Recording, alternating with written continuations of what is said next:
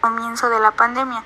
como consecuencia del periodo de transición de la enseñanza presencial en las aulas a la enseñanza en línea y a distancia durante la fase de confinamiento. Pese a sus esfuerzos por proseguir sus estudios y su, forma y su formación, la mitad de los jóvenes opina que la conclusión de sus estudios y su formación se verá retrasada y el 9% señala que podría tener que abandonarlos definitivamente.